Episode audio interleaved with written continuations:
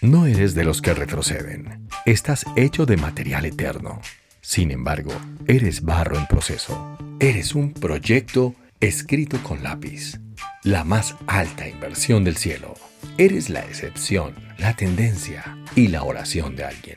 Caes, sufres, pierdes. Pero un instante más y te levantas, ríes y vences, porque eres hijo, eres hermano.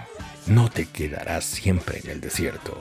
La ciudad no te podrá retener, porque eres el sueño de Dios para este tiempo y para este lugar.